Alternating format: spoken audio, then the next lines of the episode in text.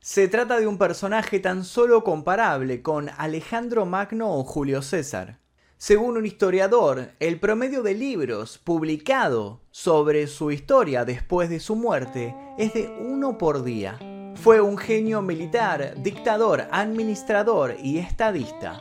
Su temperamento podía variar entre generoso, seductor, cruel, irracional, perspicaz y hasta periódicamente incompetente. Solidificó las aspiraciones de la Revolución Francesa y luego restringió algunas de las libertades que habían ganado. Sus victorias, pero también sus derrotas, modelaron un nuevo mapa geopolítico. Durante poco más de una década tomó el control de toda la Europa occidental y central. Sin embargo, colonias de muchos lados sufrieron la onda expansiva de sus acciones, muchas veces en beneficio propio. Se lo considera a su vez responsable de marcar el inicio del siglo XIX Mientras que para unos es un déspota ilustrado, otros no dudan en calificarlo de dictador tiránico. En este viaje abordaremos su infancia, sus primeros logros, las conquistas que lo llevaron a consolidarse como emperador, sus derrotas finales y todas las teorías que intentan clarificar cómo fueron y dónde sucedieron sus últimos días. Por eso, Vamos a concluir esta historia el 5 de mayo de 1821, el día que murió Napoleón Bonaparte. Quienes lo vencieron le perdonaron la vida para infligirle un castigo que sabían que sería igual de fatal, dada la personalidad del derrotado. Se propusieron con sutileza despojarlo de su dignidad y sus beneficios. Quien había sido emperador se encontraba no por primera vez encerrado en una isla, y esta vez, a diferencia de la anterior, el escape era imposible. Allí pasó sus últimos seis años, años en los cuales la agonía fue cubriendo poco a poco la totalidad de sus días. Si bien temía la presencia de alguna enfermedad de carácter hereditario, trató de concentrarse en sus habituales pasatiempos. Arreglaba jardines, dictaba sus memorias, montaba a caballo. Sin embargo, para 1820 las cosas comenzaron a complicarse. A mediados de aquel año empezó a padecer escalofríos, fiebre, dolores de cabeza, náuseas, tos y vómitos viliciosos. Su médico de cabecera, Anto Marchi, tomó nota de todo lo sucedido. Dedujo que el clima era la causa de este malestar. Los malos días pronto igualaron a los buenos, y con igual velocidad, rápido los superaron. Ya imposibilitado de negar la desmejora, el hombre intentó echar a su médico por considerarlo incompetente. Luego recordó que un reemplazo tardaría más de un año en llegar y decidió suspirar resignado. Se empezaron a hacer frecuentes los desmayos, el sudor, la palidez en aquel rostro que tiempo atrás había sido retratado procurando resaltar rasgos valientes y una elevada moral. De a poco, el otrora conquistador abandonó sus salidas a caballo y claudicó de seguir con sus memorias. El desánimo cayó como una piedra sobre él, terminando de forjar su destino. Sus pensamientos se hicieron más y más sombríos. A finales de diciembre le costaba retener los alimentos y sus manos y sus pies, aún envueltos en trapos calientes, permanecían helados. La autoridad local, algo preocupada, le asignó un segundo médico, el doctor Archibald Arnott, quizá tan incompetente como el primero en el arte del diagnóstico. Para el 10 de abril de 1821, decidió que ya era hora de redactar su testamento definitivo, que ocultaría una frase que a futuro abriría una puerta a terribles conjeturas. Muero prematuramente, asesinado por la oligarquía inglesa, y su asesino asalariado escribió haciendo uso aún de sus facultades. Luego se tomó un largo tiempo para ver qué hacer con sus propiedades, sin saber que ya no le pertenecían. Por esa época ya ofuscado, despótrico contra la ciencia. Su instinto de batalla, ese que lo había llenado de enemigos y galardones, le decía que la derrota era inminente. Y otra vez, no se equivocaba. Pasó las últimas semanas dando instrucciones sobre lo que debían hacer con su cuerpo y en su funeral. luego de un concienzudo análisis, dejó dos órdenes estrictas, que se le realizara una autopsia y que se le extrajera el corazón. El mismo debía ser puesto dentro de una vasija de plata para ser entregado a la emperatriz en Parma. Al día 30 la madrugada despertó de forma abrupta y pidió dar un paseo. Por un instante se lo vio lúcido. Segundos después cayó producto de un calambre y su mirada se apagó. A partir de entonces no abandonó el lecho. Sus pocas visitas se acostumbraron a gritarle debido a que ya no escuchaba. Antes del amanecer del día 5 de mayo abrió los ojos y dio instrucciones de guerra. Otra versión dice que mencionó a Francia y a su amada. Lo más probable es que haya murmurado y que no se sepa nunca cuáles fueron esas, sus últimas palabras. A los minutos, los médicos confirmaron el deceso de Napoleón Bonaparte. ¿Qué enfermedad lo había atosigado? ¿Acaso había algo más tras su agónica muerte? La autopsia tan estratégicamente pedida pronto llegaría, pero mientras tanto, conozcamos cómo empezó todo. La isla de Córcega fue vendida por Génova Italia a Francia en 1767. Dos años después, el 15 de agosto de 1769, nacería allí Napoleón di Buonaparte, en el seno de una familia de pequeña nobleza. El pequeño tenía más de 10 hermanos y sufrió durante mucho tiempo las burlas de sus compañeros por su poco hábito con el idioma francés. Nadie se imaginaba que su capacidad oratoria tiempo después envalentonaría incluso a los más atemorizados soldados. Algo taciturno, el niño se centró en el estudio de las matemáticas y a sus 10 años, su padre lo llevó a Francia junto a su hermano mayor José para estudiar en la escuela militar de Brienne gracias a una beca.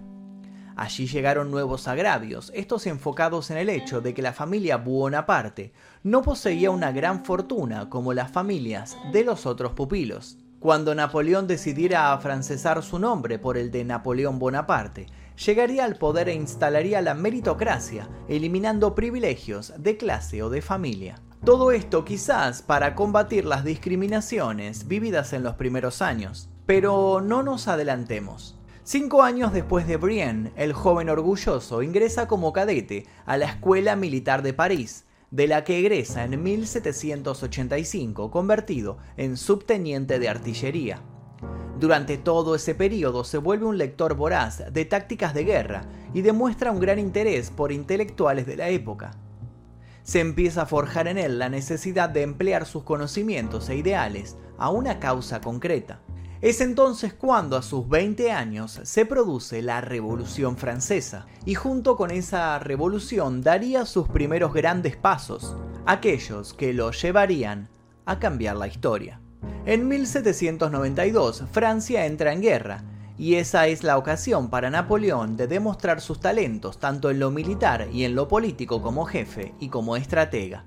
El hermano de Maximiliano Robespierre, Agustín, es el primero en ver potencial en Napoleón cuando el joven subteniente de artillería libera la ciudad de Tolón del sitio de los ingleses.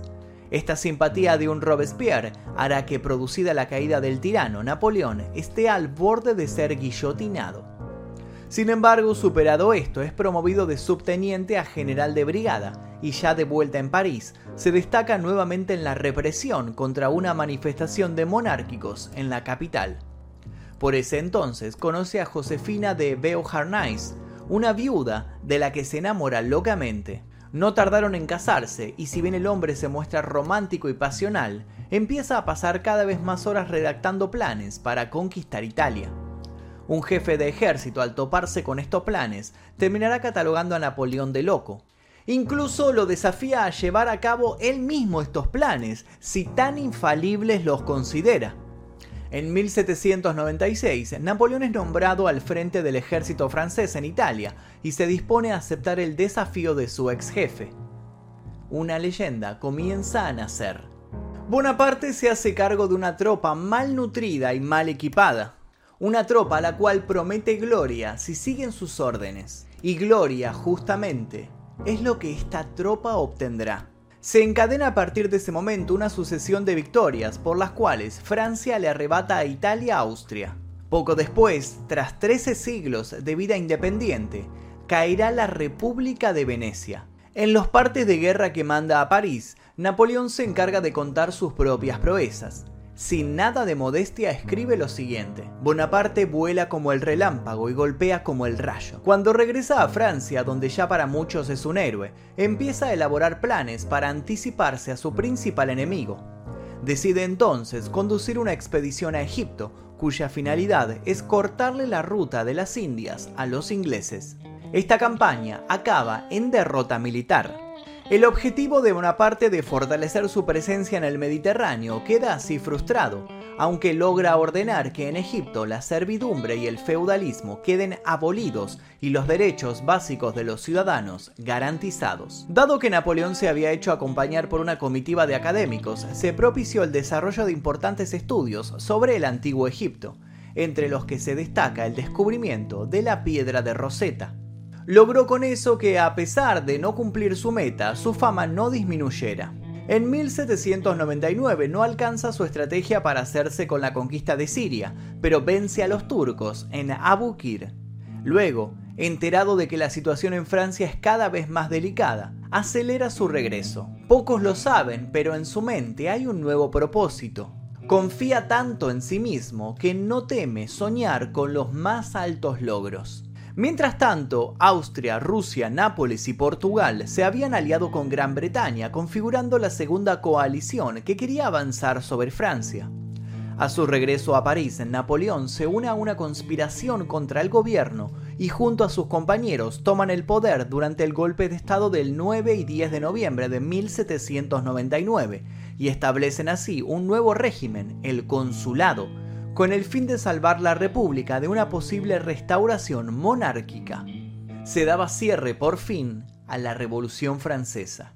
Según la constitución del año 8, Napoleón, que había sido nombrado primer cónsul, disponía de poderes casi dictatoriales. En 1800 cruzó los Alpes venciendo a los austríacos en la batalla de Marengo, la constitución del año 10 otorgó carácter vitalicio a su consulado y finalmente se proclamó emperador en 1804. Para ese entonces se consideraba invencible. Gran Bretaña reanudó la guerra naval con Francia en abril de 1803 y en 1805 Rusia y Austria se unieron a los británicos en la tercera coalición. Sin perder el temple, Napoleón hizo que todos sus ejércitos fuesen contra las fuerzas austro-rusas, a las que derrotó en la batalla de Austerlitz. Conquistó el reino de Nápoles en 1806 y nombró rey a su hermano mayor José. Se tituló rey de Italia, desintegró las antiguas provincias unidas y fundó el reino de Holanda, al frente del cual situó a su hermano Luis y estableció la Confederación del Rin, que quedó bajo su protección. Fue entonces cuando Prusia y Rusia forjaron una nueva alianza y atacaron a la Confederación, sin éxito.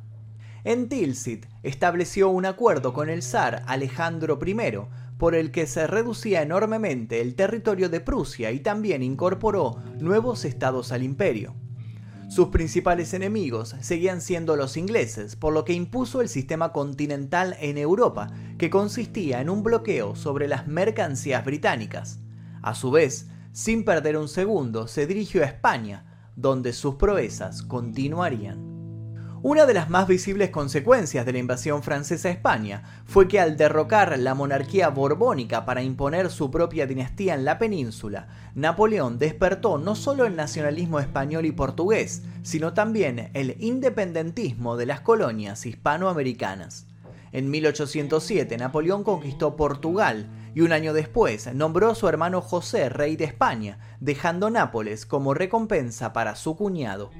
En 1809 derrotó a los austríacos en Wagram y conquistó los estados pontificios. En 1810 Napoleón se vuelve a casar, repudiando a Josefina por no poder darle un hijo. Su nueva mujer, María Luisa, era aparte de fértil, archiduquesa de Austria, hija del emperador Francisco I de Austria. Con este enlace, Napoleón vinculaba su dinastía a la más antigua de las casas reales europeas. Su hijo nacería en 1811 y al mismo tiempo le otorgaría el título de rey de Roma como heredero del imperio. Pero, ¿qué pasaba con los países que Napoleón conquistaba? El código napoleónico se implantó en todos los estados creados por el emperador. El feudalismo y la servidumbre fueron eliminados y se estableció la libertad de culto, excepto en España. Le fue otorgada a cada estado una constitución en la que se concedía el sufragio universal masculino y una declaración de derechos y la creación de un parlamento.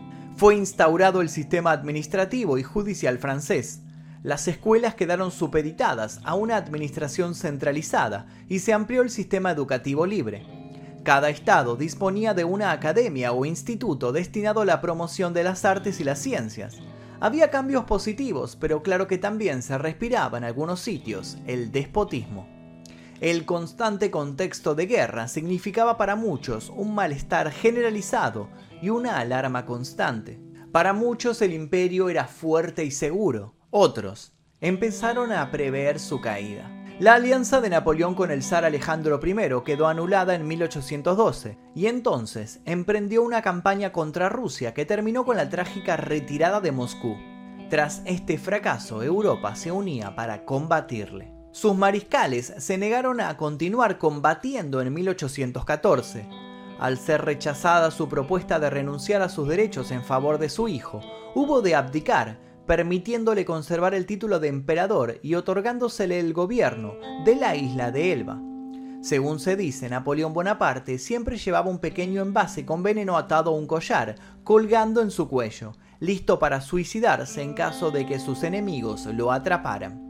No obstante, el día que decidió utilizarlo, la efectividad del veneno caducó y solo le provocó una intensa enfermedad estomacal.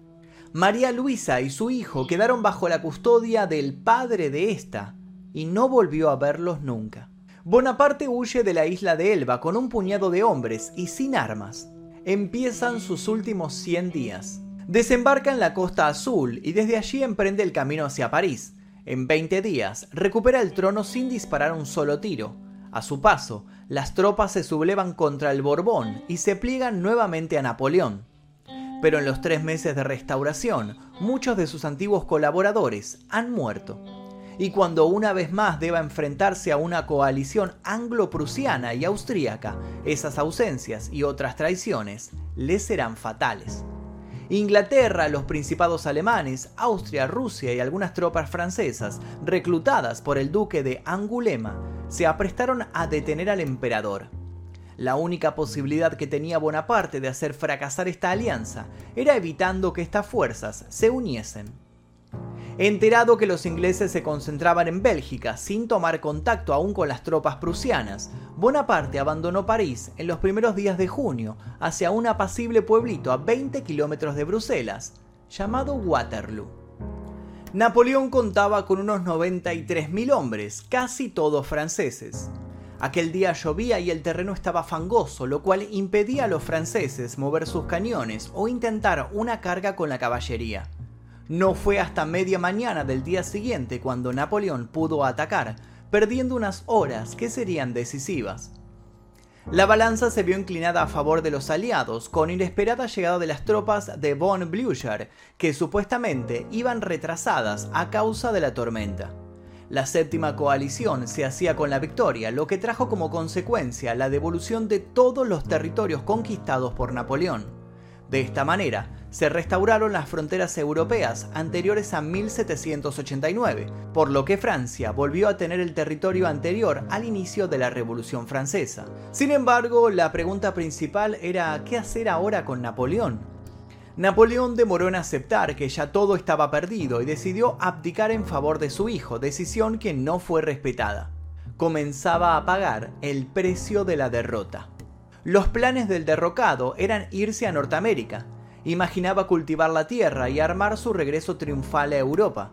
Si los norteamericanos eran obligados a entregarlo, fantaseó con irse a México, o bien radicarse en Caracas o en Buenos Aires. La cuestión más apremiante era escapar de los ingleses. El 29 de junio, antes de partir del que había sido su hogar, les dijo adiós a los suyos. Aún no lo sabía, pero se iba para siempre. Decidieron conducirlo hasta la isla de Santa Elena. Se le permitió designar como acompañantes a tres de sus oficiales, un médico y una docena de asistentes. Sus protestas fueron totalmente en vano. Ya era un prisionero. La isla volcánica de Santa Elena está ubicada a casi mil millas de la costa de Angola y más del doble de la de Brasil, en medio del Atlántico. Escapar era imposible. Como ya vimos, allí encontraría su muerte.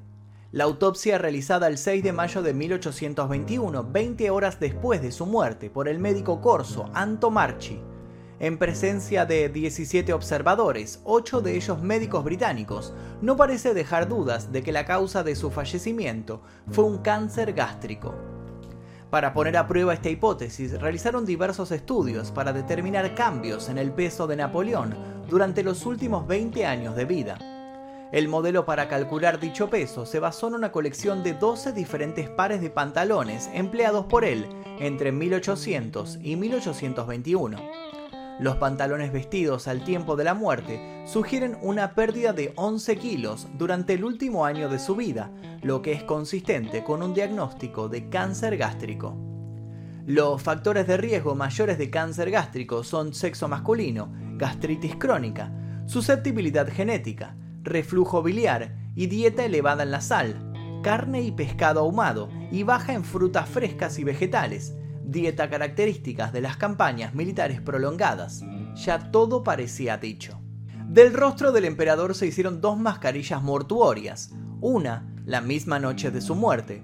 Esta estaría ahora en una colección privada en América, la otra el día 7, luego de la autopsia, de esta segunda máscara se obtuvieron varios calcos en yeso y en bronce. Terminados estos, se cerró la tapa del ataúd. La primera caja se colocó dentro de un segundo ataúd, este de plomo. El ataúd de plomo, a su vez, se introdujo atornillado en uno de caoba. Un cuarto cofre, también de caoba lustrosa, que llegó luego, fue el contenedor de todo el conjunto se dispusieron honras fúnebres acordes con el alto rango de general que ostentaba Napoleón. Fue enterrado en la misma isla que lo había visto morir. Tiempo después se colocó alrededor de la tumba una verja de hierro baja y se agregó una garita para vigilancia permanente del sitio. ¿Final de la historia? No, aún quedaba un interesante capítulo. 19 años después de la muerte y entierro de Napoleón en Santa Elena, la urna que conservaba sus restos fue abierta con el propósito de identificarlo antes de retornar el cuerpo a Francia, tal como había sido su deseo. Fue en ese momento, el 16 de octubre de 1840 a las 11 a.m., cuando volvió a hablarse de la autopsia que se había practicado al cuerpo y nuevas teorías salieron a la luz. Sus antiguos cortesanos quedaron sorprendidos al ver que el cuerpo embalsamado se encontraba perfectamente preservado según se especuló, el arsénico había detenido el proceso de corrupción. De este acontecimiento se infirió el envenenamiento. Aparte de una autopsia, Napoleón había pedido que mechones de su cabello fueran distribuidos entre sus familiares. La controversia alcanzó su pico durante el famoso debate del siglo, organizado en Chicago por la Sociedad Napoleónica de América el 11 de septiembre de 1994. Allí cerca de 30 diferentes mechones fueron analizados. Todos revelaron concentraciones elevadas de arsénico. El complot habría sido organizado para evitar que Napoleón pudiese volver a Francia y retomar el poder. La mano ejecutora del mismo pudo ser Charles Tristan, conde de Montolon, uno de sus tantos ayudas de campo, personal de su mayor confianza. También se habla de un triángulo amoroso donde el conde prácticamente le entrega a su esposa a Napoleón o le asesina al conocer la traición de esta. Todas conjeturas que desvelan al día de la fecha más de un erudito. Lo cierto es que según el laboratorio Harwell y el FBI, lo encontrado puede denotar un envenenamiento, pero no por eso un asesinato premeditado. ¿Y si se trató todo de un accidente? Para explicar los elevados niveles de arsénico en Napoleón, se ha esgrimido el papel tóxico de los vapores desprendidos del papel pintado que cubría las paredes de su residencia en Longwood. El envenenamiento por papel de pared fue reconocido en la década de 1890. Por otro lado, los fabricantes de barriles de vino de esa época solían sellarlos con arsénico, y el emperador era precisamente un amante de los vinos. También se habló del agua que bebía Napoleón, los medicamentos que tomaba o el bálsamo capilar que utilizaba. Sin embargo, algo llamaba la atención de todos. Si bien la intoxicación parecía clave, de igual manera ninguna de las alteraciones patológicas propias de una intoxicación crónica por arsénico fueron descritas en la autopsia. Fue allí que surgió una tercera teoría. En esta tercera teoría, dice que no existiendo dudas del cáncer del estómago de Napoleón, su muerte fue facilitada por un error médico que lo habría envenenado. Diversas medicaciones empleadas durante los meses anteriores a su muerte, sumadas a ciertas bebidas, habrían generado un cóctel mortal. ¿Había estado todo planificado? ¿Se trató simplemente de ignorancia? ¿Un atentado que quedará impune hasta el final de los tiempos? ¿O simple mala suerte? Napoleón era un hombre que acusaba una única y peculiar fobia, le temía a los gatos. Por el resto, nada logró amedrentarlo. Hoy en día el código de Napoleón sirve de base para las leyes de muchos países, y si bien la sátira inglesa se ha encargado de mostrarlo como un hombre de baja estatura, lo cierto es que su altura era la común entre los hombres de su época por lo que todo se trató de un desprestigio infundado. Sí es cierto que a pesar de seguir despertando fascinación, Napoleón es tan acreedor de adulación como de críticas. Es descrito por muchos investigadores como un maníaco tirano cuyo hambre de poder llevó a millones a la muerte. La tumba de Napoleón Bonaparte se encuentra hoy día bajo la cúpula del Palacio Nacional de los Inválidos, en París. No es dato menor remarcar que al momento de su muerte tan solo tenía 51 años. 51 años que le bastaron para conquistar por sobre todo la inmortalidad. Y hasta aquí el video del día de hoy, espero que les haya interesado la vida de Napoleón. Si les interesó les pido que dejen su like aquí debajo, se suscriban si todavía no lo hicieron y activen notificaciones. Les voy a recomendar aquí, les dejo unos videos de otros personajes históricos para que sigan haciendo maratón aquí. Sin nada más que decir me despido, mi nombre es Magnus Mephisto y esto fue El Día Que...